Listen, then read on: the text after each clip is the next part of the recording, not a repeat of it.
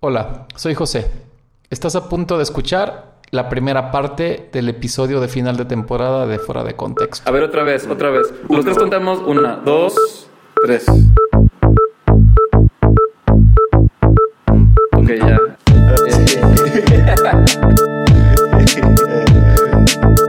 Hola, mi nombre es Miguel Melgarejo Y yo soy José de Lavo. y en este programa Ah. sacamos el diseño. Fuera de contexto. Bienvenidos, queridos escuchas, a nuestro último episodio de la temporada 2020 de Fuera de Contexto. En este 2020 marcado de COVID, estoy acompañado en vía remota por mi colega y compañero, el doctor José de la O. ¿Cómo El estás, doctor. Eh, hola Miguel, un, un placer estar aquí de manera virtual contigo, tú desde Monterrey, yo desde la Ciudad de México. Sí. Pues muchas cosas pasaron, ¿no? En- desde que empezamos esta nueva temporada eh, y de repente pues que nos cae el COVID, ¿no? Entonces tuvimos ahí que, que hacer unos ajustes. Sí, para las personas que no habían escuchado fuera de contexto antes de esta temporada, pues solíamos hacer historias eh, de manera presencial, eh, tratando de sacar a nuestros entrevistados o entrevistadas fuera de su contexto. Y así empezamos, de hecho, esta temporada, después de, eh, no me acuerdo cuántos años de haber puesto en pausa el podcast, tres o cuatro años. Sí, algo así. Eh, y alcanzamos a hacer um, dos episodios, si mal no recuerdo, dos episodios de los ocho que terminamos haciendo, dos episodios en persona. Eh, y después, eh, pues dadas las circunstancias, tuvimos que saltar a la virtualidad para, para seguir haciéndolo. ¿no? Exacto. Entonces tuvimos ahí que, que hacer un esquema donde eh, buscábamos gente padre que, que tenemos interés con ellos y pues tratarlos de convencer a veces con chelas o golosinas, mandándoselas Sí. por Rappi y así, para que se sentaran virtualmente con nosotros un par de horas y, y platicar sobre ellos. Sí, y para hacer un recuento súper rápido para las personas que tienen esa curiosidad, esta temporada platicamos con Alexis del Toro, con Marisol Centeno, con Jorge Camacho, con Gabriel López, con Amor Muñoz, eh, con Alejandro Magallanes y Adrián Marfil. Y creo que nos fue bien, ¿no? Sacándolos fuera de su contexto. Creo que todas son conversaciones bien diferentes. em, pero todas, al menos para mí, fueron bastante enriquecedoras. Pues, pues siempre es una experiencia padre, ¿no? Cuando, cuando platicas con gente que admiras y pues puedes estar ahí haciéndoles preguntas tanto de fan, ¿no? En mi caso con Magallanes y con Gabo de Sonido Gallo Negro, creo que sí me... Sí, sí estuvo difícil contenerme, ¿no? Este, eh, también, bueno, eh, platicando con Marisol, que como tal vez algunos saben, pues es mi esposa, vive conmigo y aunque el episodio lo, lo grabamos este, contigo, Mike, pues Sí. también fueron, fue interesante porque, este, pues yo la conocí después de su etapa de actriz, yo nada más conozco a Marisol, la diseñadora, entonces fue muy interesante pues ver esa otra personalidad, porque de repente hasta parecía otra persona, ¿no? Cuando, nos- cuando hablaba de esa historia. Estuvo Sí, muy claro. interesante. Ese Fue episodio, pasado. por cierto, duró muchísimo tiempo, entonces lo dividimos en dos. Exactamente. Y también Dos horas de Marisol. dos horas de Marisol. Bueno, sí, más o menos. Y ahora, ah, bueno, también con, con personas con las que yo tengo pues cercanía, quizás no tanta como tú con Marisol, evidentemente, pero sí, este, pues con Alexis y con Adrián, que son, son amigos pues Claro. de, de- de muchísimo tiempo, ¿no? Que también eh, eh, está padre ver cómo eh, a veces crees que conoces la historia de alguien y pasan los años y te das o no te das necesariamente cuenta de cuánto ha crecido esa persona y de todas las cosas que ha logrado y de cómo ha logrado reflexionar sobre su propia práctica. Eh, eso está, eso está increíble. Y este, y bueno, a- Y las a- historias, ¿no? Las historias de, de Tok Tok, como en el caso de Alexis. Este, las historias de Adrián también, de cómo, pues, cómo le hizo para estar donde estuviera y la claridad con la que él, este, sabe lo que quiere, a mí se me hace súper interesante. Sí. Y algo que, que, no habíamos tocado antes, en fuera de contexto, pues es el, el mundo del arte, ¿no? Que hablamos un poco con, con amor también, arte como tal. eh, hemos estado cerca de, del, de la industria creativa, no, no como, como se le llama, no necesariamente la industria artística, uh -huh. eh, que seguramente a los artistas no les gusta que les llame industria, pero este eh, creo que pero sí pues pero pues digo vayan a Maco no y vean si no es una industria exactamente exactamente no. pues eso y este y bueno para, para cerrar el, el, el, la temporada realmente el cierre es orgánico no es que hayamos planeado eh, de hecho, creo que en, en, un inicio pensamos en hacer seis episodios en total. Eh, terminamos siendo ocho, este sería el noveno. Eh, uh -huh. y, y, bueno, decidimos que ya era tiempo de, de, de cerrar el ejercicio 2020, de, de guardar uh -huh. un poco energías para lo que pueda venir, eh, como lo hemos hecho anteriormente, eh, y darnos un uh -huh. tiempo para reflexionar, no sin antes tener un cierre interesante. Pues, digo, este podcast se llama Fuera de Contexto, ¿no? Y y yo creo que ese es como nuestro primer punto de partida cuando queremos hacer cosas nuevas. Entonces sentimos que era muy interesante pues ahora invertir los papeles. Entonces eh, les mandamos a todas las personas que eh, participaron en esta, en esta temporada, les dijimos, mándanos una, una pregunta, ¿no? Una pregunta que, que nos saque a Miguel y a mí fuera de, fuera de nuestro contexto, ¿no? Uh -huh. Fueron muy generosos. Además de haber platicado dos horas con nosotros durante el año, todavía antes de que así ya estamos en octubre, pues que nos manden ese audio, ¿no? Entonces queremos agradecerles a todos que nos hayan mandado eso. Una lástima que Alexis no, no tuvo chance. Por ahí Mike me decías que tiene ahí como un tema que se tiene que enfocar. Entonces, bueno, pues... Estar enfocado el muchacho. Exacto, entonces pues Alexis no, no pudo compartirlo, pero los demás sí nos pudieron mandar preguntas, que por cierto no hemos escuchado, ¿verdad Miguel? No hemos escuchado, les pedimos que nos mandaran un mensaje de voz eh, con la pregunta, el mismos que tenemos listos para ponerle play eh, en un orden en particular. Es la primera vez que vamos a escuchar las preguntas y uh -huh. bueno, ya veremos a ver qué, qué, nos, qué nos cuentan. Eh, cabe mencionar que, que, que también tenemos invitados extra invitados de un plural, plural, pero me parece que solo es un, un bateador mm. emergente, un invitado de lujo. Este, nuestro, nuestro querido amigo. Bonus. Sí, bueno, que igual y pues también hace sentido, ¿no? De que esté esta persona en lugar de Alexis. ¿Quién será? Escucha todo el episodio para averiguarlo. Ok. pues, pues, ¿te parece si, si este, escuchamos la primera pregunta? Sí, sí. Este, este Hola José, hola Miguel, eh, muchas felicidades por un aniversario más. Eh, les mando pues, muchos abrazos. Habla Alejandro Magallanes. Y bueno, mi pregunta, mi pregunta es, ¿cuáles libros consideran fundamentales en su trayectoria profesional como diseñadores? Y bueno, quisiera que me hablaran de libros teóricos, de monografías de diseño, quizá alguna tenga que ver con una biografía, en fin, ¿no? A ver, a ver si me pueden responder esta pregunta. Y bueno, enhorabuena. Hasta luego. Este, qué buena pregunta de, de Alejandro.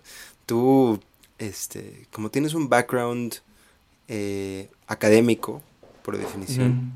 me imagino que, que, esta pregunta te la habrán hecho alguien antes, algún alumno o algo así. ¿Hay algún libro Ajá. que siempre hayas querido compartir y nunca te haya dado el foro?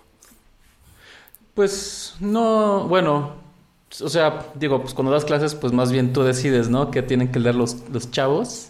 Ajá. Eh, yo creo que hay varios niveles en lo que, en, en, en, lecturas de diseño, ¿no?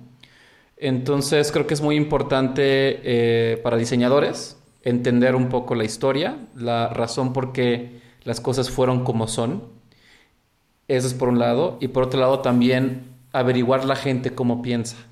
Eso también es muy interesante. Porque al final del día, pues el diseño solamente se ve como, pues ves el resultado, ¿no? Pero no ves el proceso. Y, este, y lo más interesante es el, o sea, si quieres aprender de alguien, pues tú quieres aprender el proceso, ¿no? Cómo hacen lo que ellos hacen. Entonces, eh, yo creo que mis recomendaciones de libros, eh, digo, están como las de cajón, ¿no? Eh, Hello World de Alice Rathorn, que es este, bastante interesante para temas de historia y cuestionamientos sobre cómo opera el diseño, como esta eh, motor de cambio social o de el, cambio del comportamiento social, por así decirlo, para llevarlo a un, mejor lugar. Y de otro lado, los libros que, que, a mí me llaman mucho la atención o que yo recomendaría eh, por son libros de ensayos, por ejemplo. Siempre está... Yo, yo admiro mucho los diseñadores que, que escriben, ¿no? Tienes a, a Michael Beirut, no sé cómo se pronuncia, que es socio de Pentagram. Tiene un, un, libro muy lindo que es de puros ensayos, ensayos muy divertidos. De repente, eh, George Nelson, que es este diseñador de, de producto que era jefe de, de, de Girardi, de los Sims, es alguien muy interesante. Tenía un, un estilo de, escribir bien padre poco complicado conseguir sus libros de ensayo, pero este, eh, por ahí eh, he, topado uno eh, pues, así en PDF, así bien bootleg. Es el que les doy a mis alumnos, de hecho. Este, hay un ensayo en particular que me encanta, el que se llama What is Good Design.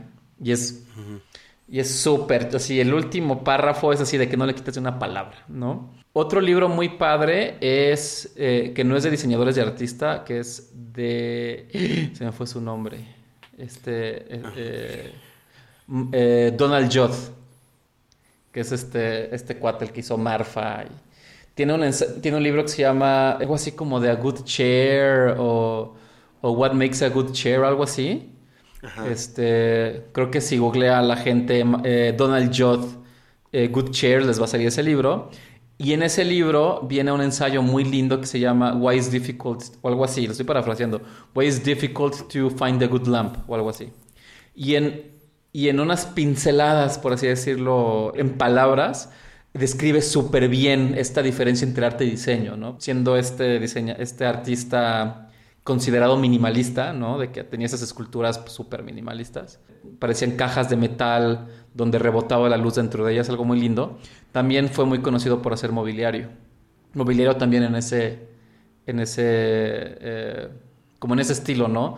Este, eh, superficies rectas, ángulos de 90, una manufactura de vete para atrás. Entonces como que él también entendía esta parte de de la funcionalidad más allá del, arte, pero pues cuando es cuando puedes ver, ¿no? Así, eh, eh, tener un sneak peek de lo que la gente piensa, para mí es lo más valioso y es lo que más, pues lo más enriquecedor a mi manera de ver. ¿Y tú, Mike? ¿Cuáles son tus libros? Pues mira, yo creo que... Mm, aquí, eh, bueno, así, así lo voy a decir como es, pero creo que... Lo más valioso para, para un diseñador es eh, sí leer libros de diseño, pero hacer lo posible por también leer libros que no tienen que ver de, eh, eh, necesariamente de diseño, ¿no? Es decir, libros que hablen sobre filosofía, sobre ciencia, sobre biografías de otras personas. ahí es en donde creo que mm, pueden ser valiosos en el sentido de que pueden atraerte nuevas ideas y perspectivas que después, si tu práctica es el diseño, eh, en alguna de sus diferentes vertientes, pues las puedes transformar en ideas eh, nuevas y novedosas, ¿no? Eh, para mí, sí tengo un libro que, me marcó mucho como por el lado de, diseño y mm, este me lo recomendó un, tipo muy loco que se volvió después como una estrella youtuber de Chile, que fue mi maestro, que se llama Federico Sánchez. Yo estudié en Chile por ahí del 2007 en la Universidad Diego Portales y ahí daba clases este maestro que se llama Federico Sánchez. Si tú leas ahorita Federico Sánchez y lo pones en YouTube, te va a salir un viejito lo más hipster que te puedes imaginar eh, dando tours por diferentes partes del mundo. Eh, muy, muy curioso, un tipo brillante, eh, con una memoria excepcional y con una capacidad de análisis de diseño increíble. Y justo al, irme de la, de, la, de, la, Universidad Diego Portales fui con, fui con él y le dije, oye, este, recomiéndame qué hacer, ¿no? O, no qué hacer, qué leer. Y, y, le pedí consejo, ¿no? De acuerdo a como tú me ves, ¿qué crees que, como qué tipo de diseño crees que me pueda quedar mejor para mí, ¿no? me dijo, mira, tú, este, Yo creo que tú te vas a terminar enfocando en la estrategia. Este. Órale. Desde ahí me empezó a decir. O sea, o sea en Yo esa época tú estabas haciendo corte láser en acrílico. Exactamente. Sí, sí, sí. Yo creo que por ahí, por ahí va, por tu, por tu forma de pensar, no sé qué, no sé cuánto. Y eh, me recomendó un libro que se llama Arquitectónica, eh, de un señor que se llama Ricardo Morales. No sé mucho de él, creo que posiblemente pueda ser chileno. Eh, es un libro que mm, es eh, difícil de, de conseguir y se divide en dos el libro. Una es un análisis histórico de la arquitectura, el cual es interesante. Eh, y la segunda parte es la que me voló la cabeza porque deconstruye la idea de, de la arquitectura hasta su origen y llevándose consigo la idea también del diseño, ¿no? Eh, va diciendo de por qué los seres humanos empezamos a construir cosas, por qué empezamos a construir muros alrededor, a nuestro alrededor y por qué dentro de esos muros empezamos a construir objetos. Entonces, digamos que tiene una visión bastante eh, analítica y constructiva de lo que es el diseño y para lo que es. Y me hizo entender muchas cosas, ¿no? De, de por qué necesitamos ciertas cosas, eh, por qué algunas cosas terminan siendo vicios eh, positivos, otros negativos. eh, ¿Cuál es, ¿no? cuál es un vicio muy positivo? Aparte no sé, de- por ejemplo, las. por ejemplo, las, las sillas, ¿no? De, de cómo una silla eh, es un. en- en- fundamentalmente es un. eh, me choca cuando me pasa eso. Un, un statement, ¿no? Del ser humano diciendo que está separado del suelo y de la tierra. ¿no? Ok. Eh, muchas culturas, pues como las orientales, sí siguen comiendo, digamos, sentados en, en- Claro. sobre el suelo, pero la, la occidental no, la occidental decide elevarse, eh, no necesariamente por comodidad, sino por separarse de su entorno, y esto es una postura que, que- que aplica hacia todo su desarrollo, ¿no? De cómo la naturaleza o la tierra es separada, ¿no? Pues no de gratis el, el- la pieza de mobiliario que va más allá del estatus es la silla, ¿no? El trono. Exactamente. The chairman, ¿no? Órale, nunca había pensado eso.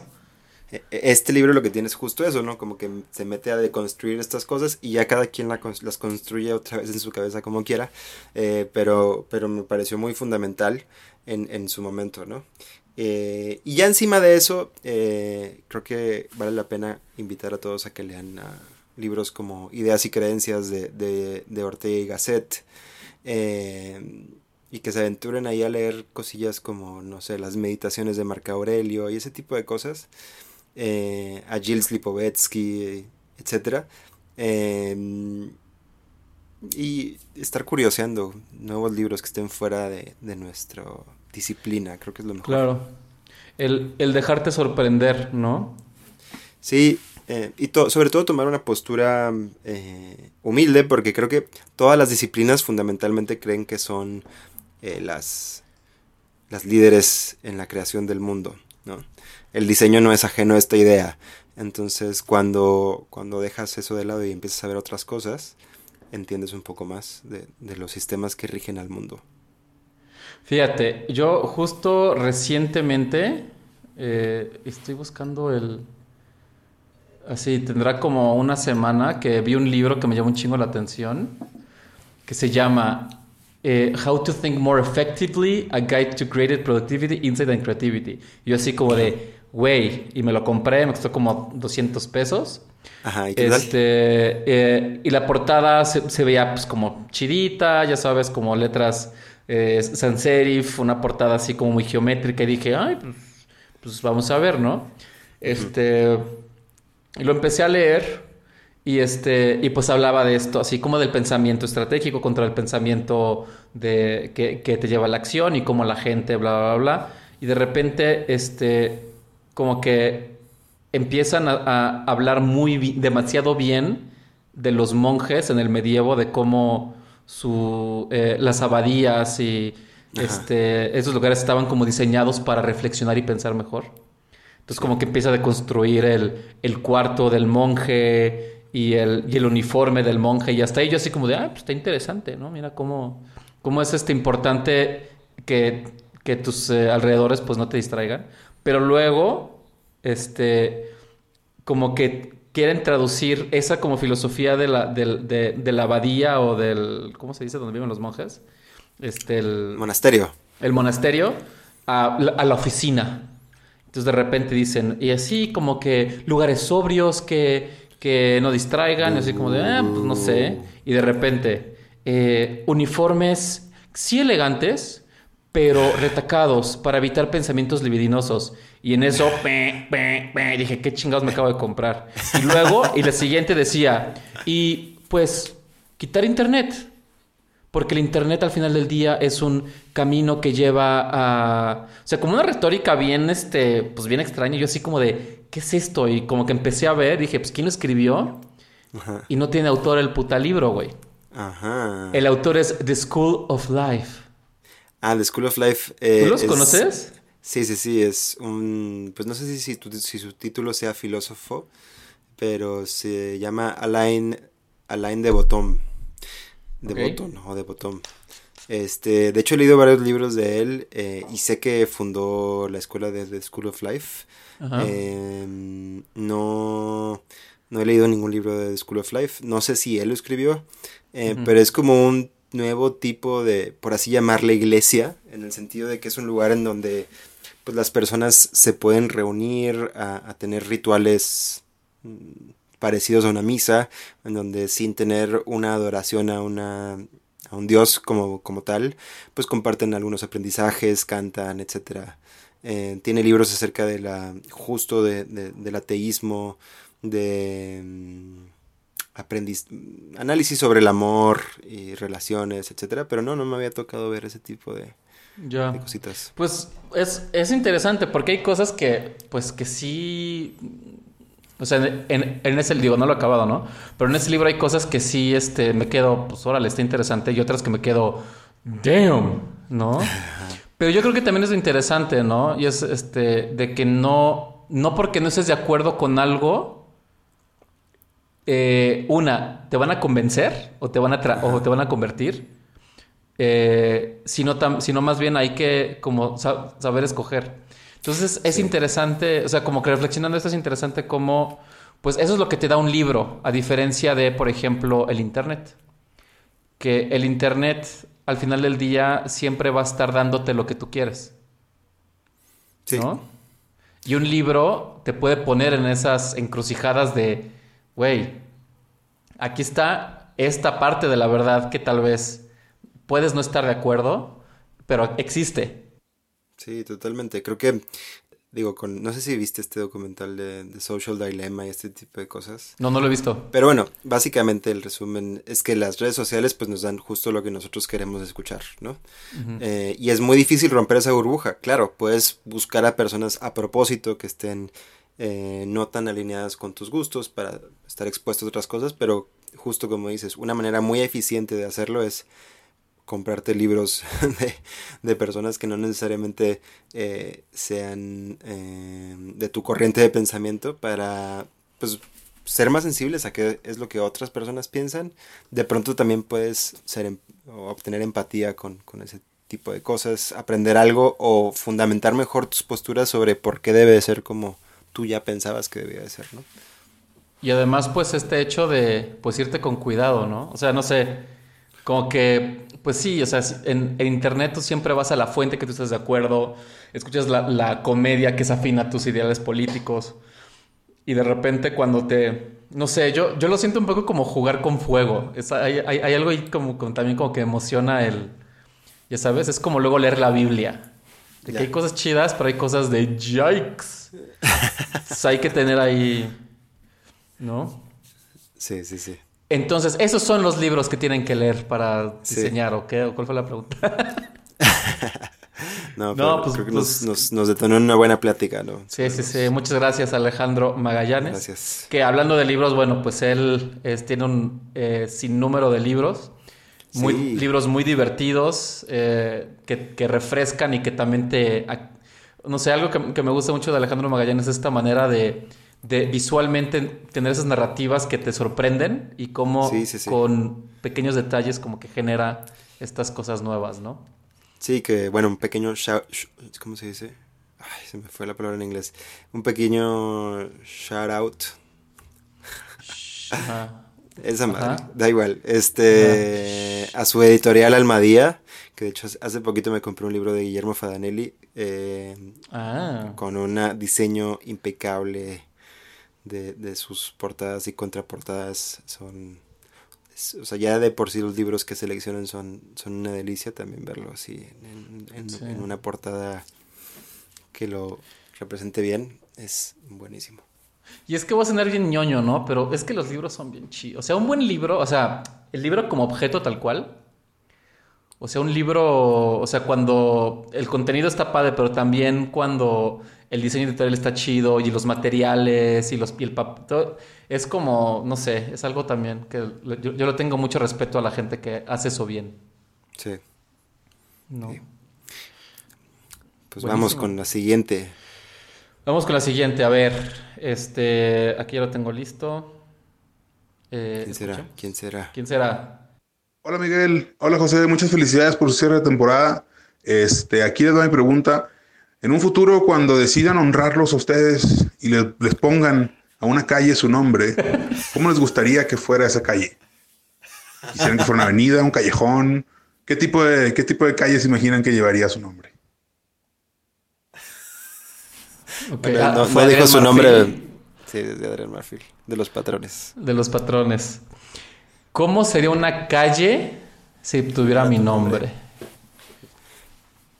Híjole. eh, no sé por qué mi, mi- mi primera imagen fue, fue una calle mm, pequeña con, Ajá. con, con- de esas que tienen como jacarandas. Tienen, de esas callecitas bonitas que me imagino como en la San Miguel Chapultepec, de repente, pequeñas. Ok, Así, a mí me gusta, me gusta eso, esa imagen. ok. ¿Cuál? O sea, aquí lo interesante, al menos en la Ciudad de México, eh, hay zonas que, que no sé, como que son, como, o sea, como que los nombres de calle son temáticos, ¿no? Claro, sí, sí. Este, hay un, no sé, hay por el Tec del Sur, hay una colonia que es súper divertida que tiene, este, que son equipos de fútbol. Ah, ya, neta. Ajá, entonces es así como calle Colo Colo número 23, esquina Independiente, ya sabes. Está muy cagado. Este. Y no sé, entonces, partiendo desde que por alguna razón, bueno, partiendo de primer lugar, que alguna razón tú y yo fuimos lo suficientemente relevantes como para que alguien nos ponga el nombre A una eh, calle. a una calle, pues ahí yo lo veo, yo lo veo un poco pues complicadón, pero bueno. Este, pero sí, sí, o sea, yo, yo imagino que pues en Monterrey, ¿no? Va a haber una, va a haber una calle, este, o la colonia Miguel Melgarejo, ¿no? Suerte con las personas que viven ahí, porque siempre lo van a, siempre lo van a escribir mal, hacer un pedo. Si, si hubiera así como eh, calle de la O, calle José de la O. Sí, Ay, no sé. Se me hace, o sea, porque como que es una pregunta que, que trato de no sonar pretencioso ni, ni muy este. No sé cómo explicarlo. Pues sí, igual, o sea, para mí, o sea, si, si, si yo pudiera escoger, si de repente hago, no sé, me gano un premio Nobel, ¿no? Y este, y, y por alguna razón alguien pondría eh, una calle con mi nombre, pues sí, yo creo que sería una calle, una, que pudieras caminar, ¿no? Que, que tenga una banqueta padre. Eh, dos, que eh, igual, ¿no? Yo, el- igual que tú, Mike, como que sea como cozy, con plantas, con jacarandas, con este, que tenga, pues no sé, como lugares donde, no, no bares y así, yo, yo, no, yo no me imagino una party street, pero sí como un lugar donde tal vez tengas así a la, a la tiendita de la esquina y en la contraesquina el carnicero y luego este, otra tienda que tal vez no tiene nada que ver, o sea, como que, que sea como muy barrio. sí. Este, y no sé por qué también, igual porque tú lo dijiste antes que yo, pero también yo me imagino una calle de la San Miguel Chapultepec. ¿no? linda. Donde, donde está esta mezcla entre, eh, ajá, como barrio, pero pues con lo suficiente ahí escarcha de hipsteriada. Sí. Si ves así a gente paseando a sus perritos, ¿no? ¿Y quién, o sea, qué, qué te imaginas? La calle José de la O daría esquina con Eh, patriotismo. Este. con, con- con el nombre de qué calle. Con el nombre que calle. No, pues no sé. Si, si fuera una colonia de diseñadores, Ajá. ¿no? Así de diseñadores ilustres, pues obviamente tendríamos las avenidas, ¿no? Este, que es con los diseñadores principales tendríamos así, digo, no es diseñador, pero imagínate, ¿no? La avenida Luis Barragán. Este, y luego la otra en paralela, o sea, de la que, o sea, si, si tenemos, pa- con- en- al menos en el DF, ¿no? Eh, patriotismo y constituyentes, imagínate, la Luis Barragán y, el- y la otra es este Legorreta, ¿no? Ajá. Estaría cagado. Arquis, ¿no? Porque, pues, diseñadores, no sé, seguramente habría ahí, este, eh, la calle Ariel Rojo, esquina Esrahue. este, Claro. no sé. Pero no sé, yo, yo creo que mi calle no sería, sería más bien como una cerrada. La cerrada de la O. Está- Hasta, hasta suena escucha chido, porque... Sí, sí. Y, y- y si es como una cerrada, un callejón, pues ojalá que maten a un vato ahí para que se haga una leyenda o algo ahí chido. Pinche deseo extraño, güey. La leyenda de la cerrada de la O. Yo, yo no sé en, en qué grupo podría estar. Siento que todavía está por verse. Tú estarías así en... Es que tú ya trascendiste a los diseñadores. Ay. Entonces, este, yo, yo estarías más arriba. O sea, tú ya... Tú sí serías avenida. Creo que no. Nah, no. Ahí en... Ahí en, los- en- en Monterrey. Vamos a ver qué nos depara la segunda mitad de nuestra vida. Ahora, ¿dónde- a- ¿en qué, en qué categoría ya- nos...? Güey, yo ya, yo ya estoy ya ahí, ya metidísimo, ¿eh? Tú te quedan tres años, pero yo ya estoy ahí. ¿Cuántos años, cuántos años tiene? Ya... Yo 40, güey. Ya, ya, ya empezó la cuenta regresiva. Para mí. And- Andas, andas pesimista el día de hoy, ¿eh? Eh, no, no es pesimismo, es... Pues va a pasar. ¿No? Quizás te vuelves calle antes que yo, entonces. Privada, privada, callejón. Tocando madera. Güey, tocando madera. Pues muchas gracias, Adrián, por esta, esta pregunta. Este Sí, estuvo Eh, fuera de contextosa. estuvo muy fuera, exacto, muy fuera de contextosa. Eh, vamos con, a ver, ¿quién sigue?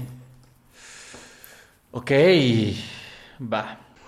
Hola Miguel y José, soy Jorge Camacho. Mi pregunta va así. Si cierran los ojos en este momento y se teletransportan así con la imaginación 20 años en el futuro, o sea, al 2040 más o menos, ¿qué les gustaría estar diseñando? Muchas gracias por, por invitarme. Buena pregunta, buena pregunta de nuestro amigo Jorge Camacho. Muy Jorge Camachosa. Muy, muy, muy Jorge Camachosa. A ver, entonces yo tendría 60 años. Mike tendría 30. No, güey. sí, sí, sí, 55 y 60. 55 y 60, ok. ¿Qué es lo que tú estarías haciendo eh, eh, en 20 años? Mm, ¿Qué me gustaría estar diseñando? Dice, dice Jorge.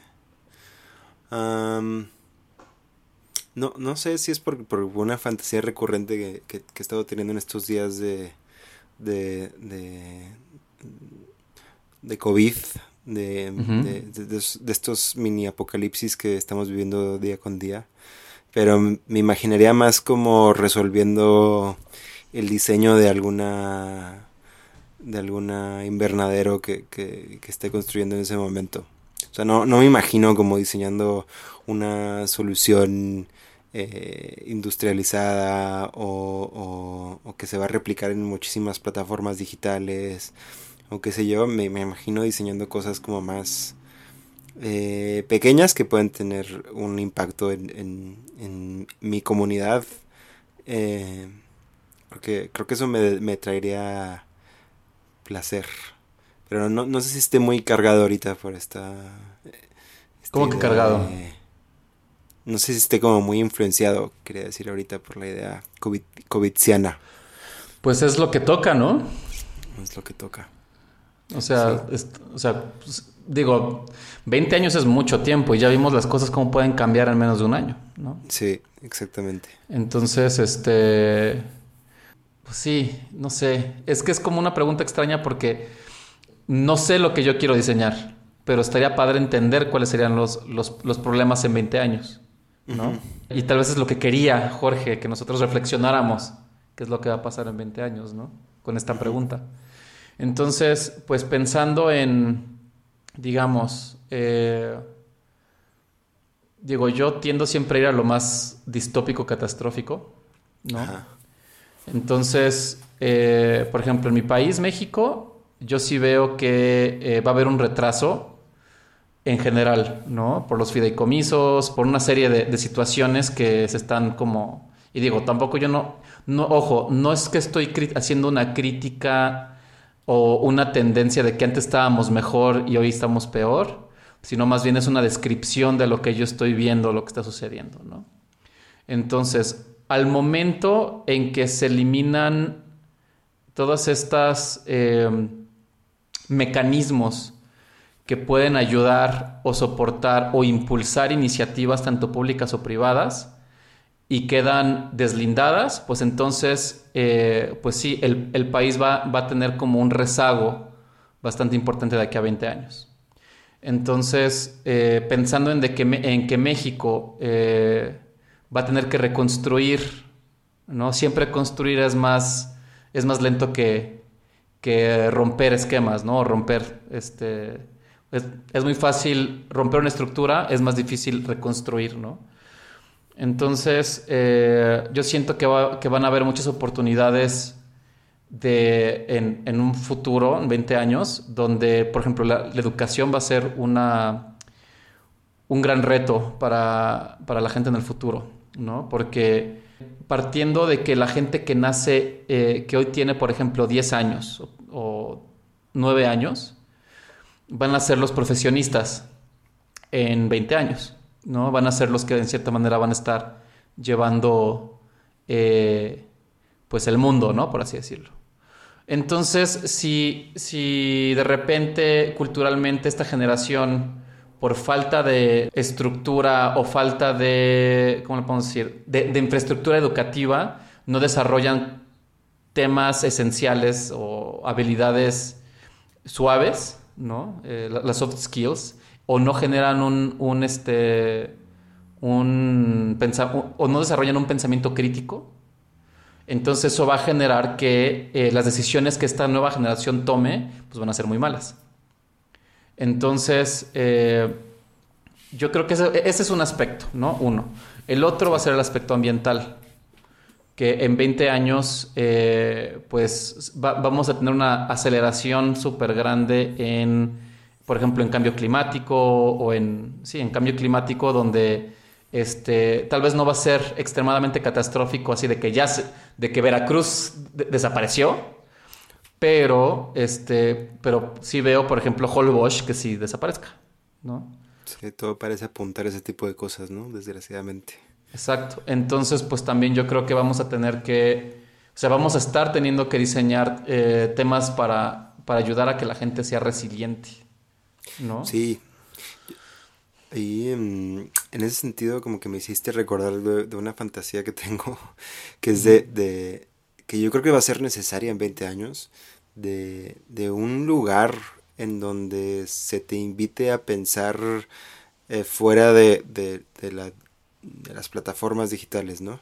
En donde casi que por voluntad puedas decir, ok, voy a ir a estudiar, eh, nada, cómo aprender a pensar eh, haciendo alusión a tu libro, en un mes y me voy a meter a esta comunidad en donde hay acceso muy limitado a, al, Internet y voy a estar a través de actividades físicas, eh, pláticas y conversaciones, eh, aprendiendo nuevas cualidades críticas, eh, humanas y naturales que puedan serme útiles en mi vida diaria y en las decisiones que tomo en el día a día, ¿no?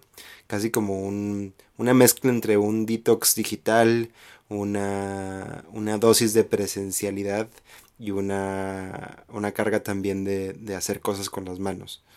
Okay. Eh, entonces creo que sumando eso que decías, como que a mí me gustaría estar diseñando ese tipo de, de programas y de encuentros ¿Viste. ¿Viste esta película que sale Matt Damon? eh, que es de esta, de que están así como en un, eh, que, que es como un futuro cercano y este, y hay como un programa que, que la gente se, ha- se hace miniatura para que tengan menos Ah. recursos, o sea, para, no sé si lo has visto, No, sí sé cuál dices, pero no, no la he visto. ¿no lo has visto? Ya, ups, ni modo, no, ya no podemos como eso. Spoiler alert. Eh, es que ahí hay una. Es, es una. El, el guion está muy bien escrito, ¿no? Porque habla sobre esta. O sea, en, tienes a la gente normal y tienes a la gente que tiene esta miniatura y es como una especie de resort, ¿no? Entonces, como eres muy pequeño, pues tu, tu dinero. eh, tú como así como chiquito como que se multiplica. Entonces, lo que te cuesta un dólar en el tamaño normal es como mm, 100 dólares, por así decirlo, cuando eres chiquito. Entonces, Claro. pues, pues como que hay este bump de, eh, de, de que hay más recursos, ¿no? Entonces ahí es interesante esa- ese punto de vista porque pues a la idea, o sea, es muy chistoso porque se, ha- se propone un esquema para consumir menos, pero la estructura es la misma, donde, donde puedes consumir más, porque ya eres más Entonces se replica nada más. Exacto, entonces es interesante. Pero bueno, en esa película hay como también una comunidad que fueron los que encontraron esta como este mundo, eh, o sea, como los, los pioneros de la miniaturización, por así decirlo, que viven así en un fiordo en Noruega y tienen como esta, este, como comunidad entre hippie, este, todos con sus suétercitos de, de, de lana, ya sabes. Y es mucho como este, como back to basics, ¿no? Pero aquí lo interesante es de que, eh, o yo creo que, o sea, que tienes estas comunidades se- semi-aisladas, ¿no? Ya existen como los kibbutz y todo este tipo de cosas, pero cuando sal, o sea, pero solamente funcionan, yo siento, dentro del idealismo de la propia comunidad. Porque cuando sales de esa comunidad, pues regresas a lo mismo. Aquí lo interesante sería cómo hacer que esto, eh, o sea, que no nada más pase en un solo lugar, sino que como que se vaya expandiendo. Como The School of Life, no, no es cierto. Sí, estamos describiendo en esencia un, un- pues, uno de estos muchos movimientos que existen, algunos con resultados muy positivos, otros con resultados muy Mm. negativos, ¿no? De pequeñas comunidades buscando soluciones alternativas, ¿no? ¿Cuál, cuál crees que es como el límite entre como estas, ajá, o sea, como de, o sea, como hasta cuándo es como de, ah, voy a aprender a vivir mejor y ya a, a de, sí, ya una secta. Creo que tiene que ver cuando te dicen, cuando te invitan a, a- a creer en un solo orden del mundo que es incuestionable. O sea, Mm. si te dicen el mundo es así porque el dios calcetín este decidió que así fuera y esto es incuestionable. em, creo que ahí, ahí empieza un poco la debacle a nivel ideológico que después se traduce en, en muchas cosas, ¿no? Prácticas. Ok. Entonces, regresando a la pregunta de Jorge. ¿Tú, Mike, diseñarías este, comunidades? Comunidades, lugares en donde que inviten a las personas a pensar de manera diferente porque creo que va a ser muy relevante. Es relevante hoy y va a seguir siendo relevante eh, en 20 años. Entonces me gustaría ser parte de eso. ¿Tú? Y yo, pues más que, que me gustaría diseñar, sino más bien, pues Estar listo y preparado. Eh, pues más bien es, pues, qué es lo que necesita la, el- la- la gente del futuro. Digo, yo ya 60 años, Ajá. que, que para esa época los 60 pues van a ser los nuevos 45. Sí, yo creo. Entonces yo, yo todavía me voy a seguir viendo como bastante activo. Este, pues sí, o sea, yo creo que más bien es, eh, pues ir, ir buscando qué es lo que se necesita y cómo, y cómo hacer que la gente viva mejor su vida, su vida diaria. ¿No? Sí. Sin Este- fondos para el retiro vamos a tener que hacer aparte una, una, una comunidad autosustentable sobre donde todos este, podamos cambiarnos los pañales a todos. Donde, donde, te, te- donde te puedas tomar tu propia pipí, porque ya no va a haber agua. ¿No? Sí, muy probablemente.